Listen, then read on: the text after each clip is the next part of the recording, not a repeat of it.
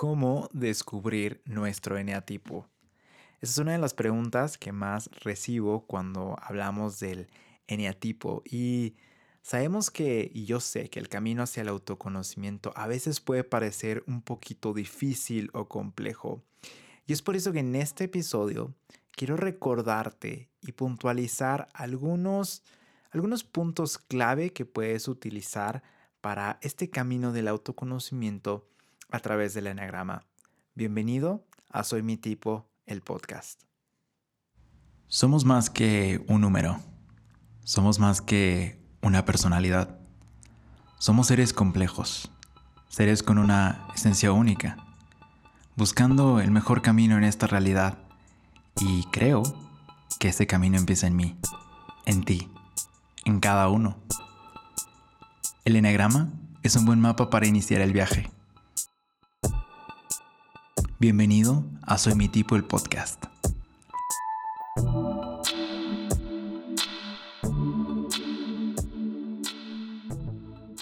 El día de hoy voy a tocar este tema, como ya dije hace unos segundos, acerca de cómo descubrirte a ti mismo. ¿Cuál es una forma muchísimo más sencilla, muchísimo más práctica? ¿Cuál es el ABC para encontrarnos en el Enneagrama? Y es que esta pregunta no es una pregunta poco hecha. Muchos comentarios, la mayor parte de los comentarios y preguntas que recibo es ¿cuál es la manera más fácil de encontrarme? Y es que muchos a veces se sienten muy confundidos o no saben por dónde ir o por dónde empezar. Y yo quiero recordarte algunos puntos que quizá haya mencionado en otros episodios o que ya he mencionado en la cuenta de Instagram arroba soy mi tipo, pero quiero puntualizar en algunos de ellos. Y al mismo tiempo quiero compartirte un poco de cuál ha sido mi experiencia y cómo fue mi experiencia en encontrarme a mí mismo a través del Enneagrama. Entonces, quiero que abras tus oídos para poder escuchar y primero que nada quiero invitarte a que sepas que no pasa nada si no has descubierto tu eneatipo, si no te identificas con alguno de ellos, no te sientas angustiado. Esto no se trata de estar estresado porque no sabes o no te identificas con alguno. Esto se trata de encontrarte a ti mismo y de hacerte las preguntas correctas. ¿Por qué hago lo que hago? ¿Por qué soy quien soy? Y, y sobre todo, ¿qué es aquello increíble que está dentro de mí y que quizá no he dejado salir? Entonces, ánimo si estás aquí, pon atención a estos consejos que quiero darte el día de hoy. Y bueno, ah, vamos a empezar, ¿está bien? Entonces, una de las primeras cosas que quiero recomendarte es la siguiente. La mayoría de las personas siempre preguntan, ¿dónde está el test que puedo realizar para poder descubrir cuál es mi eneatipo? Y quiero empezar con esto.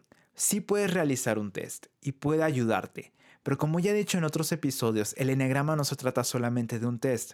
El enegrama quiere dibujar un mapa hacia nuestra personalidad. Y sobre todo el enegrama busca el porqué del porqué de nuestras acciones. Entonces muchas veces los tests van a basarse más en características exteriores, en acciones que hacemos en el día a día y no tanto va a poder descubrir el por qué las hacemos. Además, muchas veces los tests se van a ver un poquito influenciados en el momento que lo estamos contestando por nuestro contexto, por nuestro estado de humor, por el tiempo que estamos tomando en estar ahí, por cuánto tiempo estuvimos analizando cada una de estas respuestas. El test del enegrama, a diferencia de otros tests, no es tanto de cosas subconscientes, sino de ser muy consciente de cada una de las respuestas y poder hacer un análisis.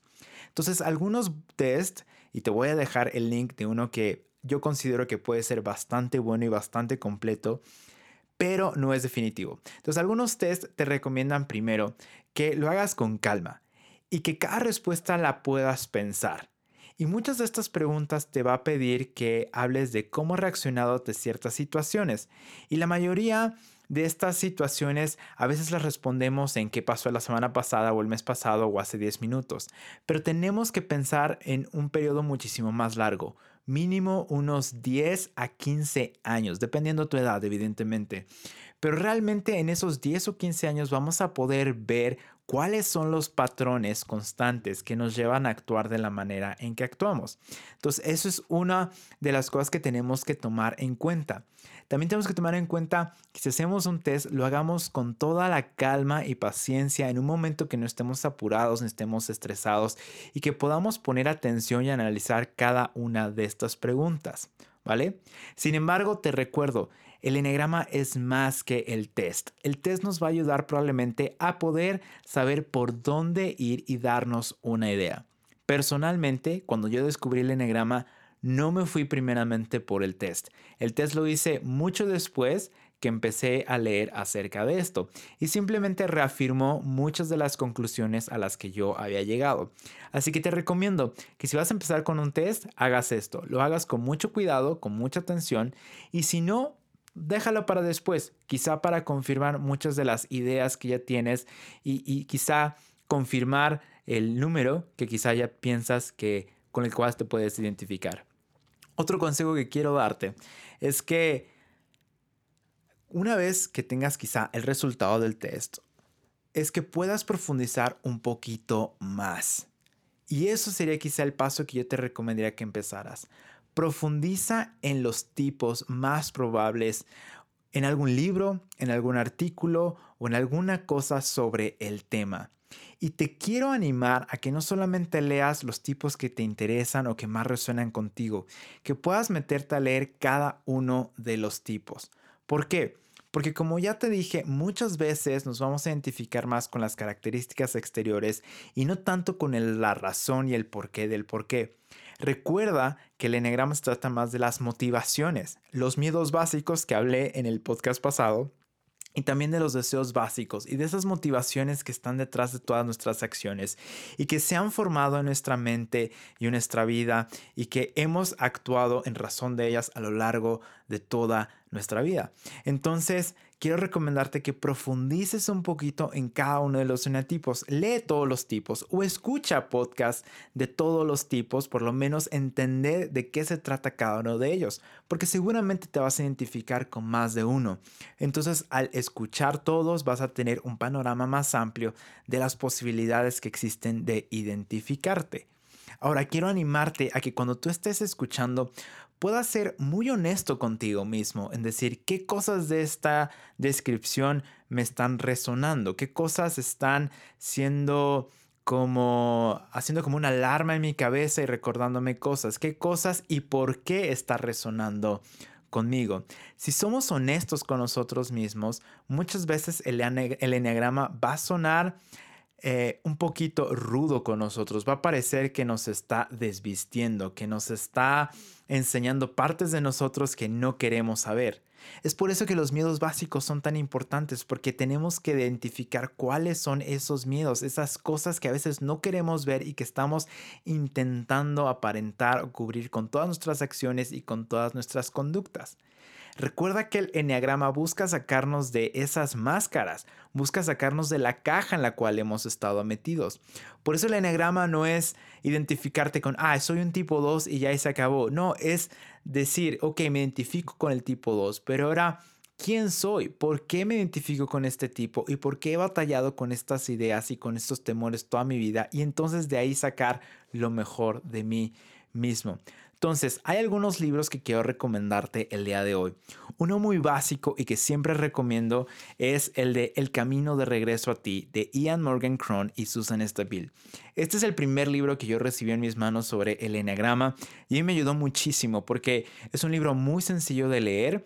En dos, tres horas te lo terminas, si eres de los que les gusta leer, o máximo en una semana lo lees y lo vas leyendo poco a poco. Y es que te va como introduciendo poco a poquito en lo que significa el enegrama y en cada uno de los tipos de una manera muy sencilla y muy, muy práctica. Y quiero recomendarte que no solamente te brinques a los números, porque eso regularmente sucede cuando tenemos material sobre el enegrama. Si ya medio tenemos una idea, entonces me brinco al número que me identifica o con algo que me resonó quiero invitarte a que leas desde el principio toda la explicación de qué es el enagrama, cómo funciona y los conceptos básicos, porque eso nos va a ayudar mucho a poder entender cada uno de los eneatipos. Entonces, si te interesa, este es un buen libro para iniciar en este camino del el eneagrama. Estos autores eh, están muy inclinados hacia la fe, ah, son más eh, una tendencia más cristiana, entonces está muy bien si tú crees en Jesús, si estás eh, relacionado con, esta, con estas creencias, pero si no, también te lo recomiendo porque sí es muy sencillo de leer y creo que va con cualquier tipo de creencia o cualquier tipo de filosofía de vida. Y otro libro que también te quiero recomendar, que es el segundo libro que leí, es el de la sabiduría del Enneagrama. Ese es de, Ron Richard. Rizzo y Ross Hudson. Y este está más o menos entre unos 25 dólares en Amazon. Es un poquito eh, más caro que el anterior, el de el camino de regreso a ti está como en 15 dólares máximo, es muy accesible. Pero este de la sabiduría en el es muy muy bueno y ese te lo recomiendo leer si ya en serio te quieres clavar mucho en el tema del enagrama. Es un libro bastante grueso, para mí es como la enciclopedia de referencia. Ahí es donde hay muchísimos más eh, eh, datos e información sobre la historia, sobre cómo utilizar la herramienta, eh, sobre cada uno de los eneatipos. Habla de todas las cosas que tienen que ver con cada uno de los tipos, alas, subtipos, etc. Y es muy, muy amplio y está muy basado en una, una idea muchísimo más psicológica. Eh, entonces va a tener conceptos muchísimo más amplios sobre cada una de las cosas que trata el enegrama. Este no busca como una solución. Por ejemplo, el, camino de regreso a ti sí buscarte como una esperanza de, hey, hay una esperanza de poder salir. Y esto es una idea de cómo puedes salir de esta situación. Pero la sabiduría en el diagrama no hace eso, simplemente es informativo y es una información bastante amplia, pero que nos ilustra bastante bien. Entonces quiero recomendarte, si ya te clavaste en esto, si ya te gustó esto, entonces puedes buscar estos dos libros. Primero empieza con el camino de regreso a ti y después te puedes ir con la sabiduría del diagrama. Y lo mismo, lee desde el inicio todos los conceptos para que puedas entender un poquito más, ¿vale? Entonces, ah, entonces, ese es mi consejo número dos. Mi consejo número tres, y que eso también siempre lo he dicho, es que siempre vayamos a esto, a las motivaciones y necesidades principales de cada eneatipo. Entonces, checa el podcast, los dos podcasts anteriores, de cuáles son los miedos, cuáles son las necesidades y también te invito a que cheques en mi Instagram cuáles son las motivaciones de cada uno de los eneatipos, qué es lo que mueve a cada eneatipo a actuar de la manera en que actúa. Entonces, checa esto porque de alguna manera esa es la base realmente acerca del enneagrama, porque características exteriores vamos a identificarnos con varias y todos vamos a compartir muchas, pero estas motivaciones son las que verdaderamente van a identificarnos con el enneagrama. Sé que hay muchas cuentas, hay muchas cuentas que yo sigo sobre el enneagrama, donde hay muchos memes, donde hay como ideas bastante chistosas que nos ilustran mucho de cómo son cada uno de estos eneatipos. Y, no quiero hablar mal de ellos, creo que son buenísimos. Tengo algunos de ellos que, que considero que son buenos amigos y buenos colegas en el tema del enneagrama pero que seas muy, muy inteligente al momento de ver este tipo de material. Porque los memes o estos videos que tratan de caricaturizar perdón, a los eneatipos simplemente están para ilustrarnos un poquito cómo se verían los eneatipos, pero no necesariamente son un reflejo exacto de cómo es cada eneatipo. Y muchas veces si no somos inteligentes puede caer un poquito en ser un poco estereotípicos y crear estereotipos o crear prejuicios de cada uno de los eneatipos. Y además a veces dan características con las que quizá ni siquiera te identificas. A mí me sucedía que de repente veía memes y yo me identificaba ya como un 2, pero había características del 2 que realmente no van conmigo. Regularmente cuando pintan al tipo 2 es como esta persona que siempre está pensando cómo ayudar a los demás y quiere hacer la cena y quiere limpiar todo para los demás. Y no es que yo quiera siempre estar haciendo eso, no siempre me veo así. Entonces, quiero animarte a que si ves esto, lo veas con un criterio muchísimo más amplio de que te pueda ilustrar, pero no necesariamente es un lugar donde tienes que identificar, porque nunca vas a coincidir, y ojo con esto, nunca vas a coincidir 100% con todas las descripciones, no solo que hay en los memes, pero también que hay en los libros o que hay en algunos materiales o en algunas páginas o en algunos post de Instagram, como es el caso del mío, nunca te vas a identificar al 100% con las características exteriores. Por eso nuevamente tiene que ver con las motivaciones y con los miedos y deseos básicos. Entonces, estos son algunos y, voy por más, entonces apunta a estos que ya van para que pueda ser mucho más fácil este camino de autoconocimiento. Algo más que quiero recomendarte, aparte de todo esto, es que puedas consultar con gente cercana a ti, pero muy cercana y que tengas mucha, mucha confianza con ellos. Pueden ser tus amigos más cercanos, pueden ser personas que te aman, pueden ser miembros de tu familia y personas que van a ser muy abiertos a decirte la verdad, pero de una manera con amor para animarte y no para criticarte o molestarte. Pregúntales, hey, ¿Ustedes por qué creen que hago esto? Y no solamente preguntarles acciones exteriores, sino decirles, oye, quizá en momentos o memorias que compartieron juntos, ¿te acuerdas cuando esto sucedió? ¿Tú qué percibiste de mí? ¿O tú qué has visto de mí? ¿Tú piensas que esto sucede? Igual con hermanos es muy bueno hacerlo porque los hermanos regularmente vivieron experiencias similares pero desde perspectivas muy distintas y eso nos puede ayudar a darnos un poquito de retroalimentación. Además también hacer esta búsqueda con amigos o con gente o en la pareja, lo cual es excelentísimo, es que nos ayuda a reflejarnos, a crear este espejo y a crear como una retroalimentación los unos a los otros e irnos descubriendo mutuamente y sobre todo crear esa empatía. Y aquí voy a armar un paréntesis. Cuando hablamos de pareja en el enneagrama, yo quiero animarte a que puedas usar el enneagrama para que puedan entenderse más, para que puedan conectar mucho más y puedan quitar muchas telarañas e ideas de encima. Pero no necesariamente trates de ocupar el enneagrama para buscar una pareja, ¿vale? Lo he dicho muchísimas veces, pero el enagrama no es un horóscopo que te diga con quién te tienes que casar o ni es un oráculo que te diga este número va con este. Lo repito muchas veces, pero es porque sé que muchas personas a veces lo están buscando y entiendo, todos queremos la mejor respuesta, la solución más práctica, no queremos fallar, realmente queremos dar gol al primer tiro y está bien. Pero no hay nada más bellísimo y más ilustrador y que nos haga crecer más como crear esas relaciones paso a paso y conocer a una persona por quien es, no por el número con el que se identifica o por la personalidad, sino quién es realmente detrás.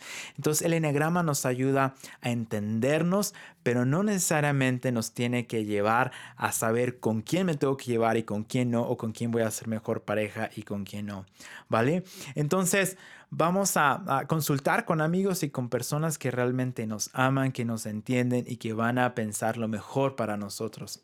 Otro consejo es que, ya lo dije hace ratito, pero donde empieza a doler, por ahí es. Y es porque te empiezas a sentir desnudo en todo lo que está sucediendo. Entonces, a mí me sucedió que cuando yo empecé a leer, al inicio, yo empecé a leer y yo pensé que era un 4, porque había muchas cosas del 4 que a mí me gustaban mucho y resonaban conmigo, como esta parte de que a veces son creativos y son personas que les gusta el arte y que les gusta estar en contacto con sus emociones y que además pueden ser un poquito melodramáticos.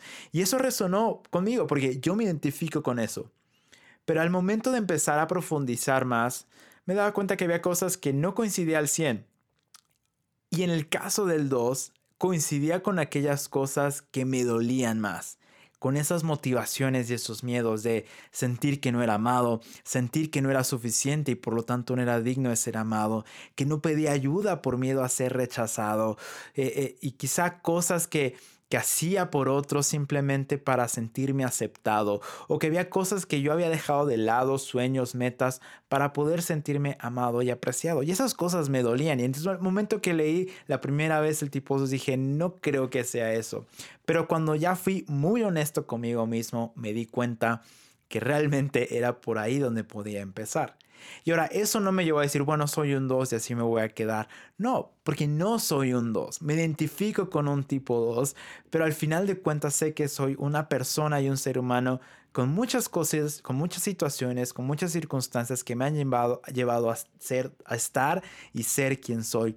Entonces, ya, te invito a que puedas checar por dónde quizá te está doliendo o qué cosas te están picando. Y, y, también no te claves en todo lo malo. Lo que el enagrama también nos ayuda es que no solo te enseña lo feo, sino también lo que es bonito, lo que es hermoso de cada tipo y además todo lo que puedes hacer, todo el potencial que dentro de cada uno de nosotros y que lo puedas identificar y que lo puedas ver. Y ojo, no hay enetipos peores que otros, todos tienen cosas que quizá no nos van a gustar, ¿vale?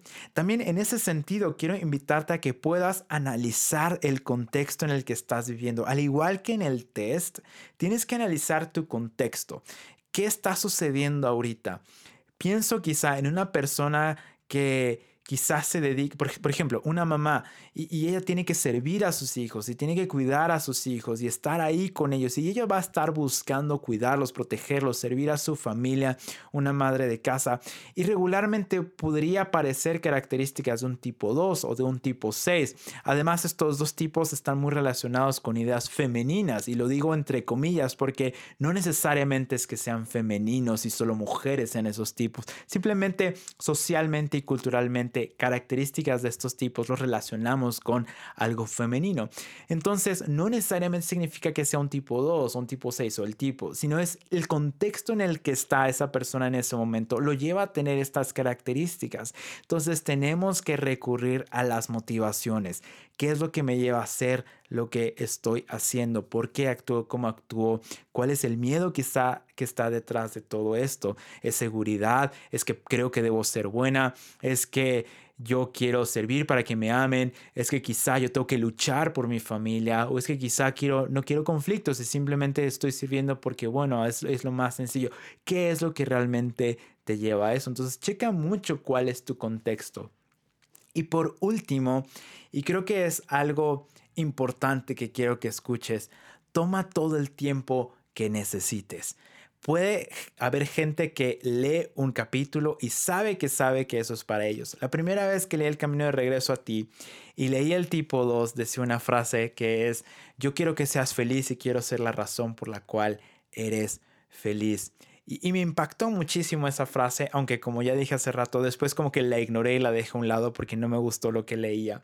Pero si me voy a recordar eso, esa primera frase me, me, me, pegó, me pegó mucho. Entonces mucha gente a la primera que lee algo ya se identifica y dice, sí, soy esta persona, tiene mucho sentido en mi vida, pero va a haber personas que no y les va a costar trabajo. Conozco amigos que yo siempre digo han cambiado de neatipo como cambian de calcetines y está bien, no pasa nada. Es un proceso en el cual tú te vas conociendo en cada momento de tu vida y en cada etapa de tu desarrollo de cuánto también te conoces. Porque si somos honestos, muy pocas veces nos hacemos las preguntas de por qué estoy haciendo lo que estoy haciendo, por qué hago lo que hago. Entonces, toma tiempo y no pasa nada. No es un concurso, no es una carrera, no te vas a llevar al final un diploma de que ya sabes tu enetipo y eso te hace mejor persona, no vas a conseguir mejor trabajo. E-, es simplemente una manera en que tú te vas a desarrollar mejor, vas a conseguir mejores cosas, no porque sepas tu eneatipo, sino porque ya sabes cuáles son tus motivaciones y ahora te puedes desarrollar como la mejor persona que puedes ser. Entonces, estos son algunos algunos consejos que quiero darte y que quiero recordarte. Quizá yo los has oído en otros episodios, pero no me voy a cansar de decirlos porque a veces necesitamos recordarlos y nos van a ayudar mucho y van a evitar muchas confusiones más adelante. Y yo constantemente lo que hago es que hago un test como cada tres, cuatro meses, solo para ver y curiosear qué onda, he cambiado, sigo igual y regularmente siempre termino siendo dos, pero me doy cuenta que quizá ya he cambiado ciertas cosas, porque ya he abandonado muchas ideas como el tipo 2, ya he abandonado muchas situaciones, por ejemplo, ahora me identifico que que ya no estoy buscando siempre agradar a las personas haciendo lo que ellos hacen y adoptándolos como mías solo para agradarles. Ahora creo que busco más hacer lo que a mí me gusta, lo que a mí me place. Ahora sé que puedo estar más tiempo solo del que antes yo estaba. Ya identifico cosas que ya no soy y, y que me siento bien con eso y puedo ser más libre de yo ser y de expresar mi creatividad y mi propia manera de ver la vida. Entonces, ya, toma tiempo, toma tiempo y, hazlo y disfrútalo, sobre todo disfrútalo. Y si te está causando estrés, cierra el libro y simplemente disfruta de lo que está sucediendo en ese momento. Quizá puedes pedir un poco de ayuda con algún coach de Enneagram. Puedes mandar un mensaje al Instagram de Soy mi tipo y, yo siempre estoy procurando poder contestar. Y si no, disculpa, pero por eso también tenemos las preguntas y respuestas y trato de contestar lo mayor posible. Pero hay grandes coach. Te voy a dejar el link de una excelente coach que es Misty Escobar. Ella es buenísima. Es una excelente coach del Enneagrama. Entonces busca quizá ayuda. Y si no, también platica con tus amigos y toma el tiempo. Pero no te angusties. Que descubrirte en un tipo no sea algo que te quite el sueño o no te dé paz. Si no te da paz, déjala a un lado, pero que no te dé paz porque te sientes estresado por descubrir tu número, no porque te dé flojera, ¿vale? Entonces, ya, siempre digo, lo más importante de este descubrimiento es que nos hagamos las preguntas por qué hago lo que hago. Entonces, te recuerdo los tips del día de hoy. Primero es que si haces un test, recuerdas que el enegrama es más que un test y tomes el tiempo para contestarlo. Dos, que seas súper honesto contigo mismo, que puedas ver y analizar cada una de las situaciones que están pasando en ese momento contigo. Evita buscar a veces solo los memes para divertirte. Recuerda que solamente es para ilustrarte. Profundiza en un libro. Busca algún libro, ya te recomendé dos libros, voy a dejar el link de estos libros en la parte de la descripción y lee todos los tipos, te va a ayudar mucho a entenderlos y a poder identificarte. El otro consejo fue consulta con amigos, con personas que te quieren, con personas que te conocen. Y también el otro fue donde empieza a dolerte, por ahí quizá es el camino correcto. Y recuerda también, analiza tu contexto y por último, no corras, disfruta del viaje. Entonces, estos son algunos consejos y espero que te ayuden mucho en este proceso de conocerte. Vamos a seguir hablando en esta temporada de otros conceptos, de otras ideas que nos van a ayudar a identificarnos un poquito más. Vamos a tener otros invitados esta semana, como se dieron cuenta. Estuve solo, pero hey, vamos a tener más invitados adelante, más personas. Ah, también va a estar por acá. Entonces, muchas gracias por escuchar. Hay nuevas cosas que vienen adelante. Sigan cada una de las series que están ahí en arroba soy mi tipo en Instagram. Y también pueden checar mi cuenta en Patreon. Voy a estar haciendo algunos ajustes y algunos cambios para que más de ustedes se puedan unir y puedan tener acceso al material que vamos a estar poniendo ahí. Entonces, muchísimas gracias a todos. Disfruten de este viaje de conocerse a sí mismos. Yo soy Rubén Bravo y soy mi tipo.